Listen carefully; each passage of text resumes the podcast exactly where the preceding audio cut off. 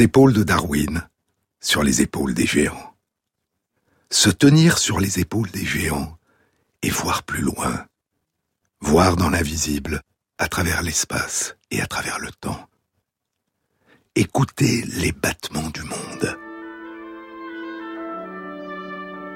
Tenter de distinguer par-delà le silence et le bruit une musique d'avant les mots dont le langage nous aurait éloignés et à laquelle nous ne cessons de revenir. Le chant du monde, sa mélodie, son souffle. S'arrêter de marcher au milieu d'une forêt, dans un pré, sur la berge d'un ruisseau, dans un jardin. Fermer les yeux et écouter le chant des oiseaux la musique sourde des insectes, le bourdonnement des abeilles qui volent de fleur en fleur, s'approcher d'une ruche, soulever doucement le toit et entendre soudain le chant des abeilles qui emplit l'air. Il est midi, dit Materlinck. Et l'on dirait qu'autour de la chaleur qui règne, les arbres assemblés retiennent toutes leurs feuilles comme on retient son souffle en présence d'une chose très douce, mais très grave. Les abeilles donnent le miel et la cire odorante à l'homme qui les soigne. Mais ce qui vaut peut-être mieux que le miel et la cire, c'est qu'elles appellent son attention sur l'allégresse du mois de juin. C'est qu'elles lui font goûter l'harmonie des beaux mois c'est que tous les événements où elles se mêlent sont liés au ciel pur, à la fête des fleurs, aux heures les plus heureuses de l'année.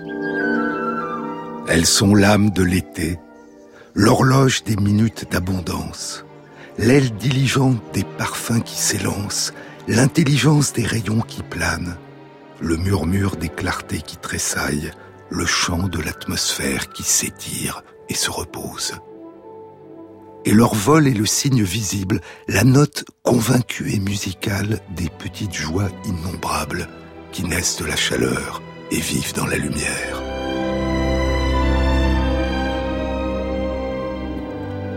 À qui les a connus, à qui les a aimés, un été sans abeilles semble aussi malheureux et aussi imparfait que s'il était sans oiseaux et sans fleurs. Ô vous, chante Hugo. Vous qui n'avez pas d'autre proie que les parfums, souffle du ciel. Vous qui fuyez quand vient décembre. Vous qui dérobez aux fleurs l'ambre pour donner aux hommes le miel. Buveuse de rosée, ô sœur des corolles vermeilles, fille de la lumière, abeille. C'est la fin de l'hiver, le début du printemps. Écoutons c'est une abeille qui parle. Après ce sommeil de plusieurs mois, abrutis de miel et de chaleur, nous déployons nos ailes, nous nous débarrassons de la ruche et nous partons vers le blé noir et les fleurs du printemps. Nous travaillons avec acharnement, sortant chaque jour pour revenir lourdement chargés de nectar et de pollen. Les secondes s'écoulent. Dans cette semaine, nous nous effondrerons, coques desséchées, dentelles déchirées. Durant le long hiver, nous nous sommes blottis ensemble pour trouver de la chaleur. Nos corps étaient la lumière et le feu, le miel, le combustible. C'est un poème intitulé Une abeille ouvrière dans lequel le poète américain Nick Flynn imagine des moments dans la vie des abeilles racontés par des abeilles. Un autre de ses poèmes, intitulé La butineuse. Les trèfles murmurent et chaque lavande. Je découvre une orchidée cachée dans une pinède qui vient de s'ouvrir, une grande bouche, un couloir de dentelle blanche le paradis après la pénombre de la ruche.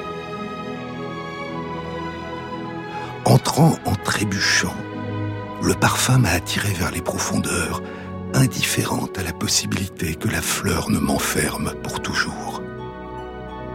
C'est une journée d'été, au milieu de l'été, un 13 août.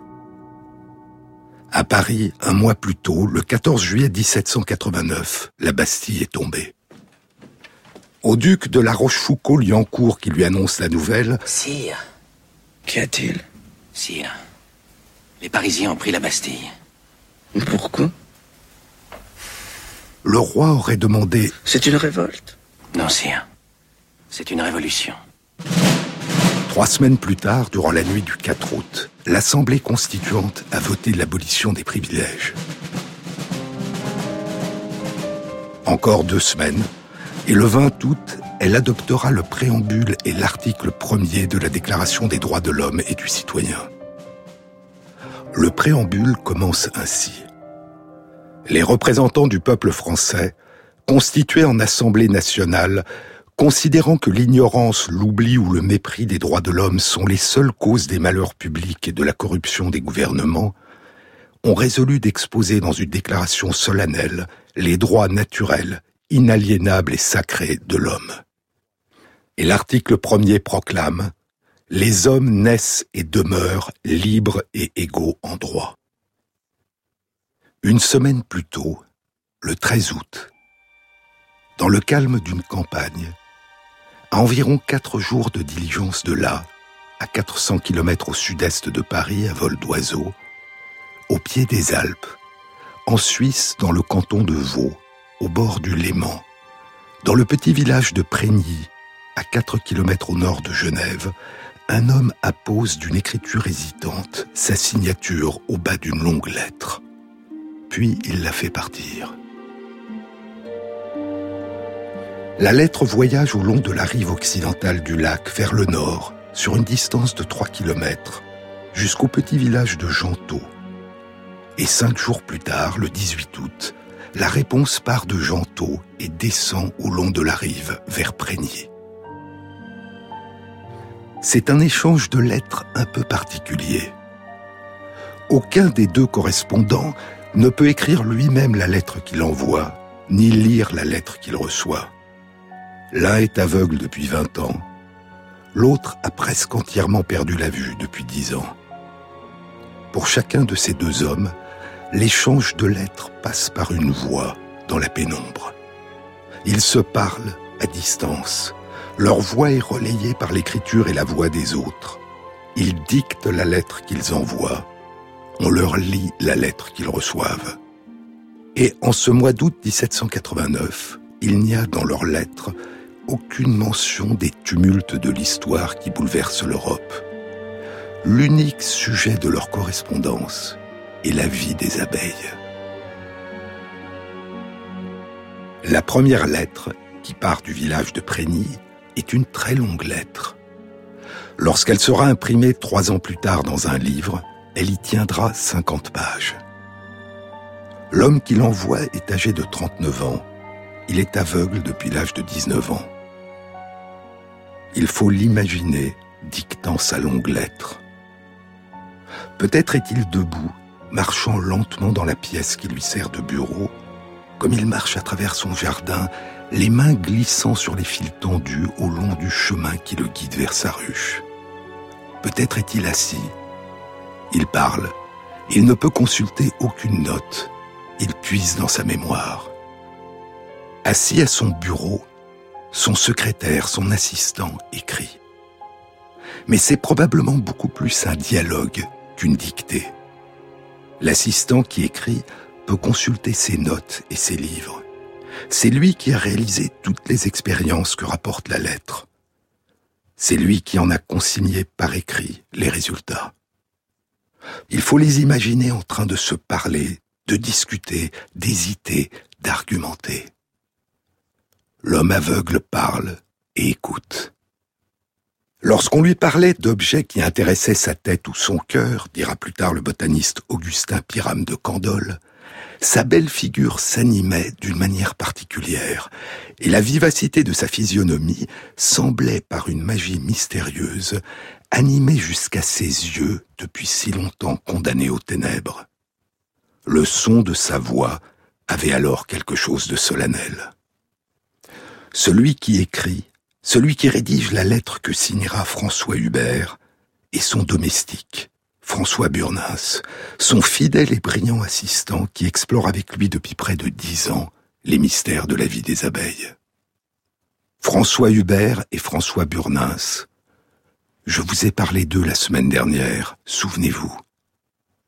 François Hubert rédigera avec l'aide de François Burnins un livre intitulé Nouvelles observations sur les abeilles, un livre qui révolutionnera l'apiculture et les connaissances sur les abeilles, et dont le premier volume sera publié en 1792.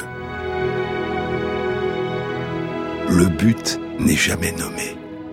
Ces mots animent mes mains. Ils parlent, puis écoutent.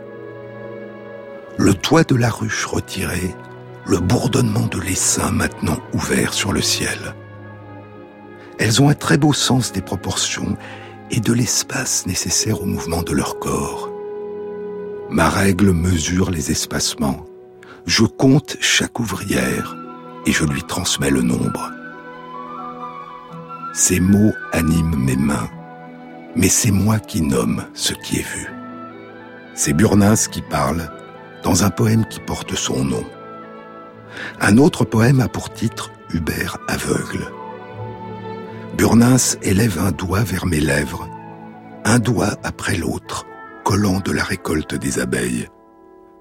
Je nomme chaque récolte trèfle, lys oriental stargazer, fleur des marais. Ce sont deux des poèmes du très beau recueil intitulé Blind Huber, Hubert aveugle, dans lesquels Nick Flynn imagine des moments de la vie de François Hubert et de François Burnins. Dans les annales de la souffrance et des victoires humaines, dira Materlinck 110 ans plus tard, rien n'est touchant comme l'histoire de cette patiente collaboration où l'un, qui ne percevait qu'une lueur immatérielle, guidait par l'esprit les mains et les regards de l'autre qui jouissait de la lumière réelle. Mais il y a plus dans cette collaboration que ce que décrit Materlinck et qu'imagine Flynn. Burnins n'a pas seulement réalisé toutes les expériences, il en a proposé certaines, et ils ont discuté et interprété les résultats ensemble. Deux hommes sont en train de parler. L'un écrit la lettre, l'autre la signera, mais c'est une lettre qui a été élaborée, pensée, construite à deux. La lettre commence ainsi.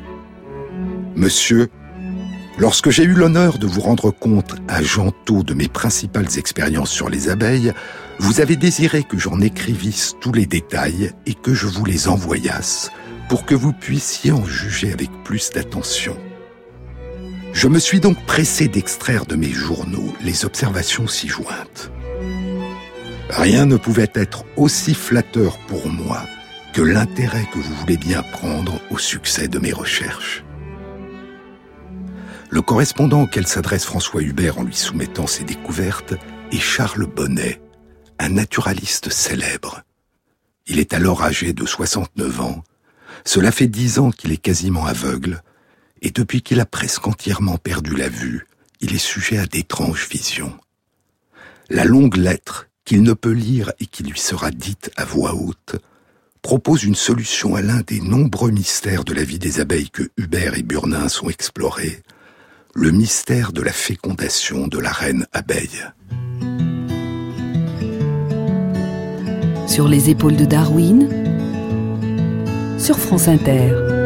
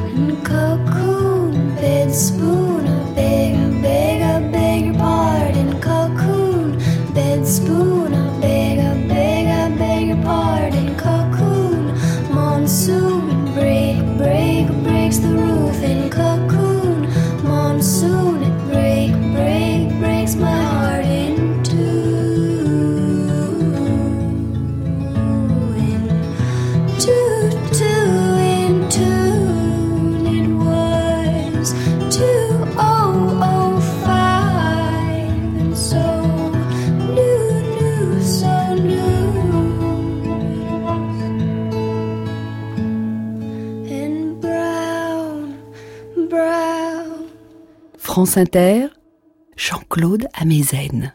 La lettre que François Hubert adresse le 13 août 1789 à Charles Bonnet est l'une des illustrations de la rigueur scientifique que Hubert et Burnins ont appliquée durant 15 ans à leur exploration des mystères de la vie des abeilles. Hubert commence par décrire à son correspondant l'une de leurs remarquables inventions, l'invention de la ruche en livre ou en feuillet. La ruche en livre, dira Francis Saucy dans sa passionnante chronique en dix épisodes intitulée François Hubert, savant aveugle à l'âge des Lumières, et publiée en 2014 dans la revue suisse d'apiculture, la ruche en livre constitue le testament le plus concret et l'innovation technique la plus connue de François Hubert. C'est avec cette invention, qui valut et vaut encore à Hubert son immense notoriété, que commencent ses recherches. C'est aussi sur cette invention que s'appuieront nombre de ses futures découvertes. La ruche en livre ou en feuillet est constituée de douze cadres rectangulaires et elle est fermée aux extrémités par des parois en bois plein. Accolés les uns aux autres, les cadres sont maintenus ensemble à l'aide de ficelles. Et Hubert indique que les châssis dont la ruche est composée peuvent être unis par une charnière quelconque et peuvent s'ouvrir comme les feuillets d'un livre. C'est le premier modèle de ruche à cadre mobile, amovible, qui deviendra à partir du milieu du XIXe siècle le modèle de la ruche d'aujourd'hui, adopté par la quasi-totalité des apiculteurs. Après avoir décrit sa ruche livre, j'en viens actuellement, monsieur, dit Hubert, à l'objet particulier de cette lettre, la fécondation de la reine abeille. Il rappelle tout d'abord les expériences, les hypothèses et les conclusions qui ont été formulées par les grands naturalistes qui l'ont précédé. Au XVIIe siècle, Swammerdam, parce qu'il n'a jamais observé d'union entre une reine et un mâle, un faux bourdon, un abeillot, postule que c'est l'odeur des faux bourdons, un principe fécondant qu'ils émettent dans l'air, qui féconde les reines. Monsieur de Réaumur, dit Hubert, a réfuté cette hypothèse par des raisonnements justes et concluants. Cependant, il n'a point fait la seule expérience qui aurait pu vérifier ou détruire cette hypothèse d'une manière décisive. Il fallait enfermer tous les faux bourdons d'une ruche dans une boîte percée de trous très fins qui laisse passer l'émanation de l'odeur, mais qui empêche tout contact entre les faux bourdons et la reine. Il est évident que si après avoir disposé les choses de cette manière, la reine avait pondu des œufs féconds, l'hypothèse de Swammerdam eût acquis beaucoup de vraisemblance, et qu'au contraire, elle eût été infirmée si la reine n'avait pas pondu du tout ou n'avait pondu que des œufs stériles. Nous avons fait avec Burnins cette expérience telle que je viens de l'indiquer, avec toutes les précautions possibles, et la reine est restée inféconde. Il est donc certain que l'émanation de l'odeur des faux bourdons ne suffit point à la féconder. Monsieur de Réaumur, poursuit Hubert, avait une opinion différente de celle de Swammerdam. Il croyait que la fécondité de la reine abeille était la suite d'un accouplement réel. Il enferma quelques faux bourdons avec une reine qui venait de naître dans un poudrier. Il n'observa pas d'union, mais il ne se prononça pas et laissa la question indécise. Nous avons répété après lui son observation. Nous avons enfermé à diverses reprises des reines qui venaient de naître avec des faux bourdons de tous âges. Nous avons fait l'expérience en toute saison et nous l'avons prolongée durant un mois et dans tout cet espace de temps, la reine ne pondit pas un seul œuf. Vous avez aussi rapporté, monsieur, poursuit Hubert en s'adressant à Charles Bonnet, vous avez rapporté dans Contemplation de la nature, un ouvrage célèbre que Bonnet avait publié un quart de siècle plus tôt, les observations d'un naturaliste anglais, monsieur de Broe. Elles paraissaient faites avec exactitude et éclaircirent enfin le mystère de la fécondation de la reine abeille. John de Brough avait proposé que les faux-bourdons ne fécondaient pas la reine, mais qu'ils fécondaient les œufs dans les alvéoles une fois qu'ils avaient été pondus par la reine. Cependant, dit Hubert, il restait une objection très forte à laquelle l'auteur avait négligé de répondre. En effet, il naît encore des abeilles à la fin de l'été, au début de l'automne et au début du printemps, lorsqu'il n'y a plus dans les ruches aucun faux bourdon. Pour découvrir la vérité au milieu de ces faits en apparence si contradictoires, je résolus de répéter avec Burnins les expériences de M. de Brough et d'y apporter plus de précautions qu'il ne paraissait en avoir pris lui-même. Puis, après avoir invalidé par une série d'expériences l'explication proposée par John de Brough, Hubert mentionne une autre hypothèse encore qui a été proposée. Plusieurs observateurs, dont M. Atorf, dit-il, ont cru que la reine abeille était féconde par elle-même sans le concours des mâles. Un demi-siècle plus tôt, en 1740, alors qu'il avait tout juste 20 ans, Charles Bonnet avait publié l'une de ses grandes découvertes. Elle concernait la reproduction du puceron. Charles Bonnet avait démontré que la femelle du puceron pouvait donner naissance à des petits non seulement après fécondation par des pucerons mâles, mais aussi en l'absence de toute fécondation. Les pucerons femelles pouvaient se reproduire de façon asexuée par parthénogénèse. La parthénogénèse existait donc dans le monde animal, et l'hypothèse de M. Atorf que mentionne Hubert à Charles Bonnet et que la parthénogénèse serait aussi le mode de reproduction de la reine des abeilles. Je pris une reine qui venait de naître, dit Hubert, et quand il dit je, il faut lire Burnins. Je pris une reine qui venait de naître et la plaçai dans une ruche dont j'avais soigneusement enlevé tous les faux bourdons. Et pour être certain qu'il n'en viendrait aucun, j'adaptais à l'ouverture de ma ruche un canal vitré dont les dimensions étaient telles que les abeilles ouvrières pouvaient y passer librement, mais qui était trop petit pour qu'un faux bourdon, même le plus petit qui soit, puisse s'y glisser. Les choses restèrent ainsi disposées pendant trente jours. Les ouvrières allaient et venaient librement et firent tous leurs travaux ordinaires. Mais la reine resta stérile. Je répétais cette expérience plusieurs fois et le résultat fut toujours le même. L'opinion de M. Atorf, conclut Hubert, est donc inexacte. À ce stade de leurs travaux, Burnins et Hubert ont abouti à éliminer une série d'hypothèses. La fécondité de la reine des abeilles n'est due ni à des unions entre la reine et les faux bourdons à l'intérieur de la ruche, ni à une fécondation de la reine par un étrange principe fécondant qui serait émis dans les airs par les faux bourdons, ni à une fécondation des œufs par les faux bourdons une fois que les œufs ont été pondus dans les alvéoles par la reine, ni à une capacité de reproduction asexuée dont la reine serait dotée.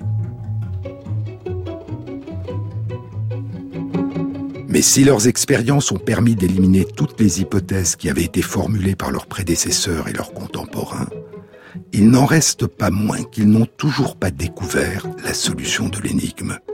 Le mystère reste entier. Jusque ici, poursuit Hubert, en cherchant à vérifier ou à détruire par de nouvelles expériences les conjectures de tous les observateurs qui m'avaient précédé, j'avais acquis la connaissance de nouveaux faits. Mais ces faits étaient en apparence si contradictoires entre eux qu'ils rendaient la solution du problème plus difficile encore. Embarrassé par tant de difficultés, je fus sur le point d'abandonner ce sujet de recherche lorsque, en y réfléchissant plus attentivement, et il décrit alors à Charles Bonnet les expériences qui lui ont enfin permis de lever le voile sur ce mystère.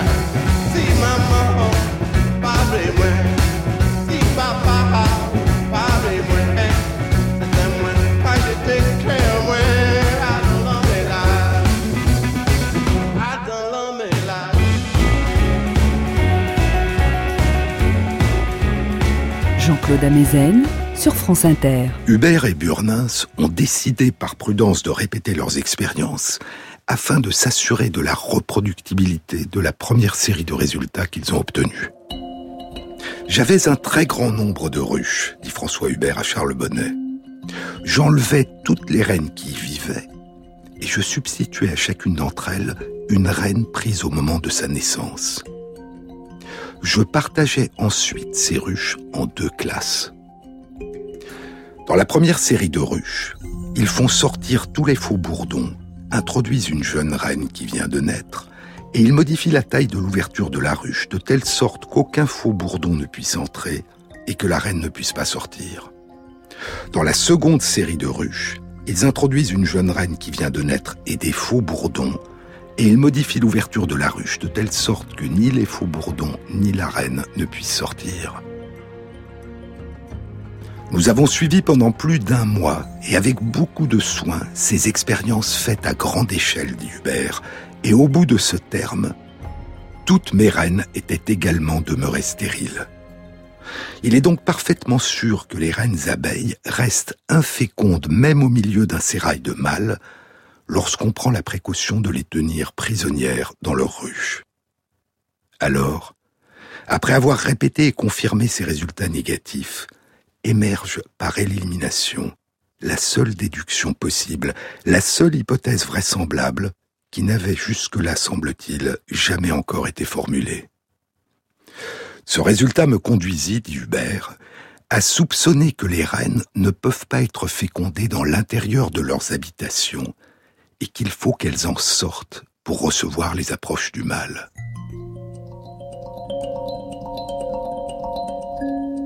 Il était bien facile de s'en assurer par une expérience directe, poursuit Hubert.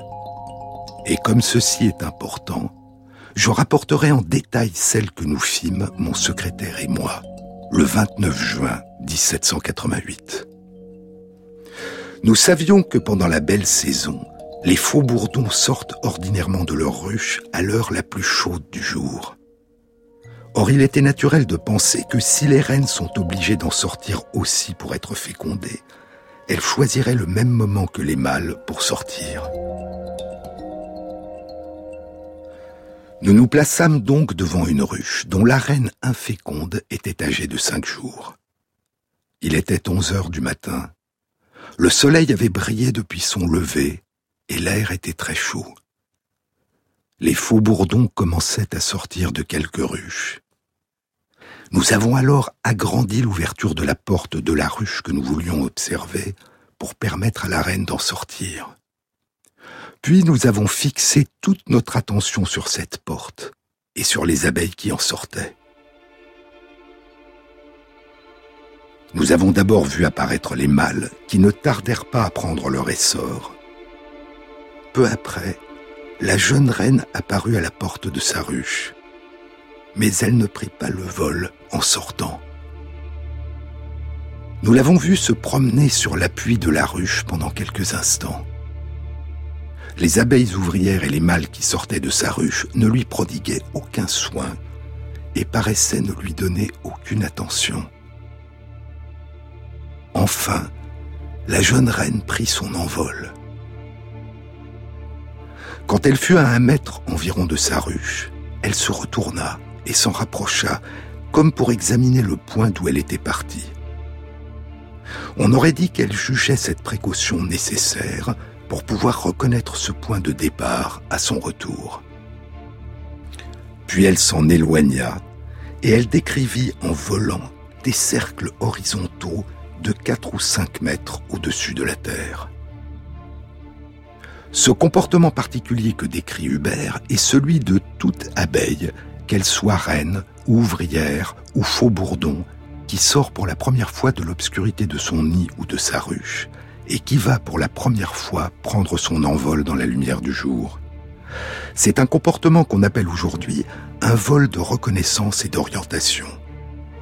L'abeille s'éloigne progressivement en décrivant non pas des cercles mais plutôt des spirales, de plus en plus grandes autour de son domicile. À intervalles réguliers, elle exécute un tour rapide sur elle-même, un comportement que les chercheurs ont appelé retourne-toi et regarde. Et au moment où elle se retrouve face à l'entrée de son nid ou de sa ruche, elle s'immobilise durant un à deux dixièmes de seconde et mémorise les repères visuels environnants. Puis, après avoir poursuivi un temps son chemin en spirale, elle s'envole au loin. Mais revenons à la lettre de François Hubert. La reine est en train de décrire, en volant, des cercles horizontaux à 4 ou 5 mètres au-dessus de la terre. Nous avons alors rétréci l'ouverture de la ruche d'où la jeune reine venait de sortir, dit Hubert, afin qu'elle ne puisse pas y rentrer à notre insu. Et nous sommes allés nous placer au centre des cercles qu'elle décrivait en volant, afin d'être plus à portée de la suivre et de voir toutes ses actions. Mais elle ne resta pas longtemps dans une situation aussi favorable à l'observation. Bientôt elle prit un vol rapide et s'éleva à perte de vue. Quand elle revient une demi-heure plus tard, nous la trouvâmes, dit Hubert, dans un état bien différent. La partie postérieure de son corps était remplie de la liqueur fécondante des mâles. Mais il nous fallait une preuve plus forte encore. Nous laissâmes donc rentrer cette reine dans sa demeure et nous l'y avons enfermée.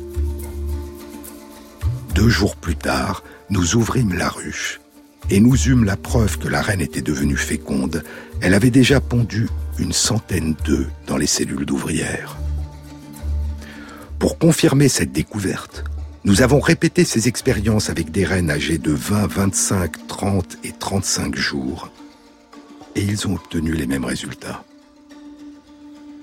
Qu'on me permette d'ajouter ici un mot, poursuit Hubert. Quoique nous n'ayons pas été témoins d'une union entre la reine et un faux bourdon, nous croyons néanmoins qu'il ne restera aucun doute sur la réalité de cet accouplement et sur sa nécessité pour la fécondation. Et l'ensemble de nos expériences, faites avec toutes les précautions possibles, nous paraît démonstrative. Mais pourquoi, ajoute Hubert, mais pourquoi la nature n'a-t-elle pas permis que la fécondation s'opérât dans l'intérieur des ruches? C'est un secret qu'elle ne nous a pas dévoilé. Il est possible que quelques circonstances favorables nous permettent un jour de le comprendre dans la suite de nos observations. On pourrait imaginer diverses conjectures, mais aujourd'hui, on veut des faits et on rejette les suppositions gratuites. Nous rappellerons seulement que les abeilles ne forment pas la seule république d'insectes qui présente cette singularité. Les reines des fourmis sont également obligées de sortir de leur fourmière pour être fécondées par les mâles de leur espèce. Puis Hubert conclut par un appel à Charles Bonnet. Je n'ose vous prier, monsieur, de me communiquer les réflexions que votre génie vous inspirera sur les faits que je viens de vous exposer. Je n'ai point encore eu droit à cette faveur, mais si, comme je n'en doute point, il vous vient à l'esprit de nouvelles expériences à tenter, soit sur la fécondation de la reine abeille, soit sur d'autres points de l'histoire des abeilles, faites-moi la grâce de me les indiquer.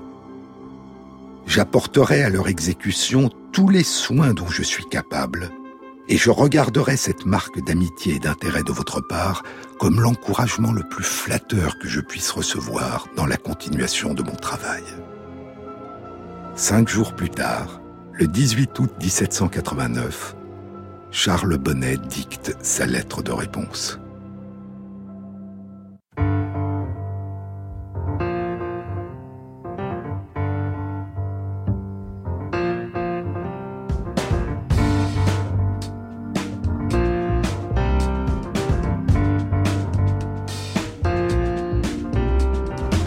That I ignore.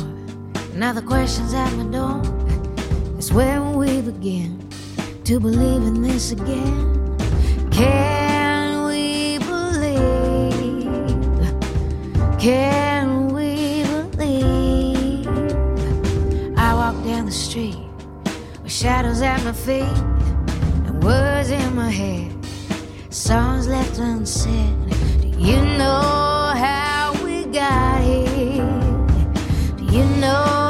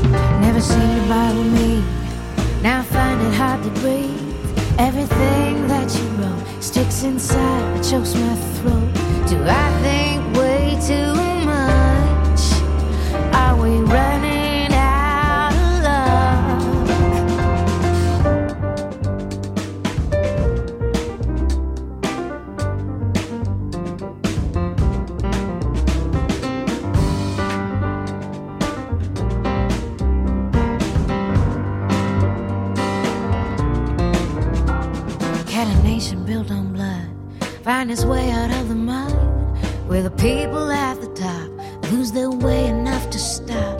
Can we begin again? Can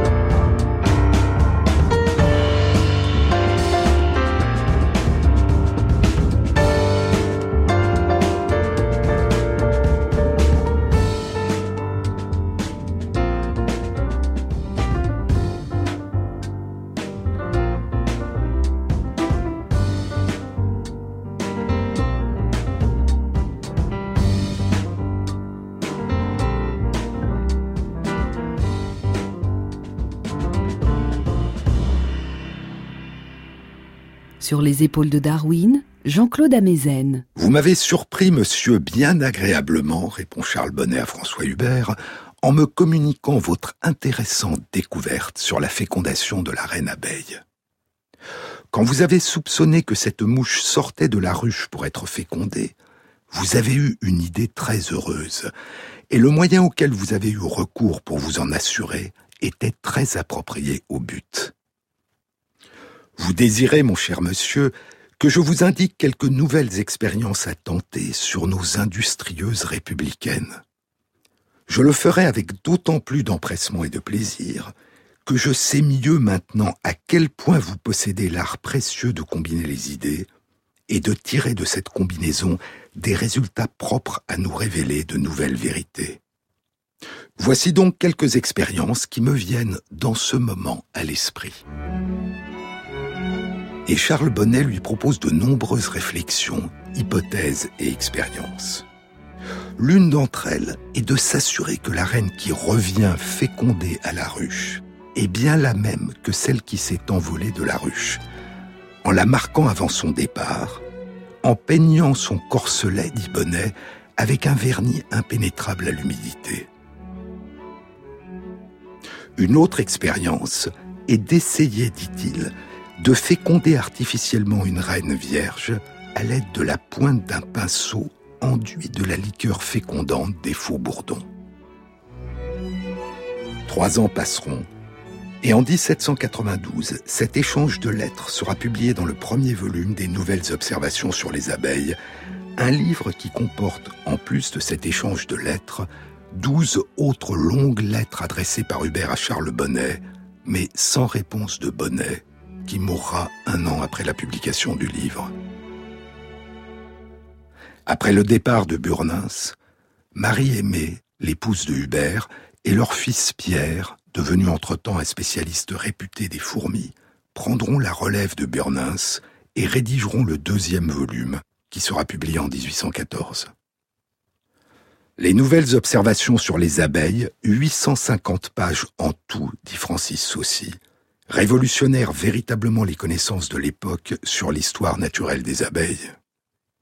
Se fondant sur des observations cruciales et des expériences d'une remarquable intelligence, Hubert établit nombre de faits nouveaux aujourd'hui considérés comme appartenant à la culture générale de tout apiculteur. Citons la démonstration que les abeilles produisent à l'aide de glandes appropriées la cire qu'elles utilisent pour construire leurs rayons, la fécondation des reines à l'extérieur de la ruche lors des vols nuptiaux, l'élimination des mâles en fin de saison, le maintien d'une température constante au sein du couvain, la ventilation de l'air de la ruche, à la fois pour en renouveler la teneur en oxygène et pour la refroidir lorsque la température dépasse l'optimum de 35 degrés Celsius. Et à cela s'ajoutent d'extraordinaires et uniques observations sur la construction des cellules et des rayons, décrites sur plusieurs dizaines de pages et soutenues par des illustrations d'une étonnante qualité en trois dimensions. Ni les descriptions de Hubert, ni les expérimentations qu'il a conduites n'ont été démentis au cours de ces deux derniers siècles, dit encore Francis Saucy. Mais revenons au vol nuptial des reines. Burnins ne réussira jamais à observer dans le ciel une union entre une reine et un abeillot. Et dans sa deuxième lettre à Charles Bonnet, Hubert dira que les deux expériences suggérées par Bonnet, marquer la reine avant sa sortie de la ruche et tenter de réaliser une fécondation artificielle, ont échoué. Mais il relatera une découverte essentielle de Burnins qui confirmera de façon inattendue qu'un accouplement a bien lieu dans le ciel. Les noces des faux bourdons, des abeillots, sont brèves, et leur fin est violente et tragique. Ils guettent le vol des jeunes reines et se lancent à leur poursuite à tire d'aile. Si un abeillot réussit à rejoindre une reine et en plein vol à s'unir à elle, cette union va provoquer sa mort. Son édéage, son organe sexuel, se détache à la fin de l'étreinte, il demeure dans le corps de sa conquête et l'abeillot tombe brutalement airs et meurt sur le sol. Burnins retrouvera, fiché dans le corps de toutes les reines après leur vol nuptial, l'édéage d'un abeillot et après de patientes recherches, il découvrira des corps d'abeillots morts sur le sol. Et ainsi, à force d'expériences minutieuses et répétées et de raisonnements rigoureux, Burnins et Hubert ont réussi il y a 230 ans à résoudre l'énigme, à dévoiler le mystère de la fécondation de la reine des abeilles. Dans sa troisième lettre à Bonnet, Hubert dira aussi qu'ils ont découvert qu'un seul accouplement suffit à féconder tous les œufs qu'une reine abeille pondra pendant le cours de deux ans au moins. J'ai même lieu de croire, ajoute-t-il, que ce seul acte suffit à la fécondation de tous les œufs qu'elle pondra pendant toute sa vie. Mais il y a aussi ce qu'il ne comprend pas, ce qu'il ne peut pas comprendre. Pourquoi, demandait Hubert dans sa première lettre à Bonnet, pourquoi la nature n'a-t-elle pas permis que la fécondation s'opérât dans l'intérieur des ruches? C'est un secret qu'elle ne nous a pas dévoilé. Pour Hubert et Burnins, comme ce sera encore longtemps le cas pour leurs successeurs, la question, l'énigme, concerne le lieu de l'union. Pourquoi dans le ciel et pas dans la ruche? Pourquoi durant un vol nuptial? La réponse, qui ne sera découverte que beaucoup plus tard, sera la réponse à une question différente, non pas où, mais avec qui.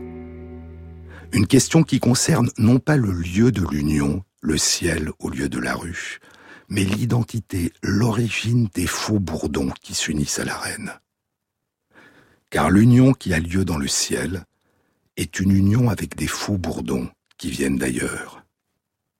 Hubert et Burnins, comme Materlinck un siècle plus tard, pense que la jeune reine s'unit avec l'un de ses frères, né dans la même ruche qu'elle, l'amant royal, dit Materlinck, l'époux unique et malheureux de la future souveraine. Mais ce n'est pas le cas. À la saison des amours qui leur est mortelle, les abeillots, nés dans différentes colonies, se regroupent par centaines ou par milliers dans des aires de congrégation de faux-bourdons situés à plusieurs kilomètres, voire dizaines de kilomètres de leur lieu de naissance. Ils volent au hasard autour de ces aires de congrégation, qui étend le vol des jeunes reines. Et lorsqu'ils repèrent une jeune reine à partir de la traîne de phéromones qu'elle émet, ils se précipitent par centaines à sa poursuite, formant derrière elle une queue de comète. Et la jeune reine s'unira en moyenne à une douzaine et parfois jusqu'à 25 abeillots nés dans des ruches ou des nids différents de la ruche où est née la jeune reine. La reine stockera la semence des différents abeillots, au total environ 5 millions de spermatozoïdes, dans différentes poches de sa spermathèque, où les spermatozoïdes seront maintenus dans un état de vie suspendu pendant toute la durée d'existence de la reine. Hubert et Burnins pensaient que tous les œufs étaient fécondés dès l'accouplement. Mais durant toute son existence, la reine fécondera ses ovules un à un à mesure qu'elle les pondra. Les ovules qu'elle aura fécondés, elle les pondra dans les alvéoles où se développeront les futures ouvrières et dans celles où se développeront les futures reines. Et les ovules qu'elle n'aura pas fécondés, elle les pondra dans les alvéoles où se développeront les futurs abeillots. Hubert croyait avoir éliminé la parthénogénèse comme modalité de reproduction possible de la reine. Mais les œufs de faux bourdon naissent de parthénogénèse. Seules les ouvrières et les reines naissent d'œufs fécondés. Les ouvrières ont chacune pour père l'un des 12 à 25 faux bourdons qui se sont unis à la reine durant son vol nuptial. Et des recherches récentes réalisées durant les 15 dernières années ont révélé que cette diversité génétique des abeilles ouvrières d'une même ruche, d'une même colonie, donne un avantage adaptatif majeur aux colonies d'abeilles à miel. Dans l'émergence de la remarquable et harmonieuse coopération qui caractérise les sociétés d'abeilles à miel, ce que Materlinck appellera l'esprit de la ruche, et que d'autres plus tard appelleront la sagesse de la ruche et la démocratie des abeilles. Dans ce mystérieux et pluribus unum, à partir de plusieurs, un, le fait que ces plusieurs soient différents les uns des autres joue un rôle très important. Mais c'est une autre histoire que nous découvrirons dans une autre émission.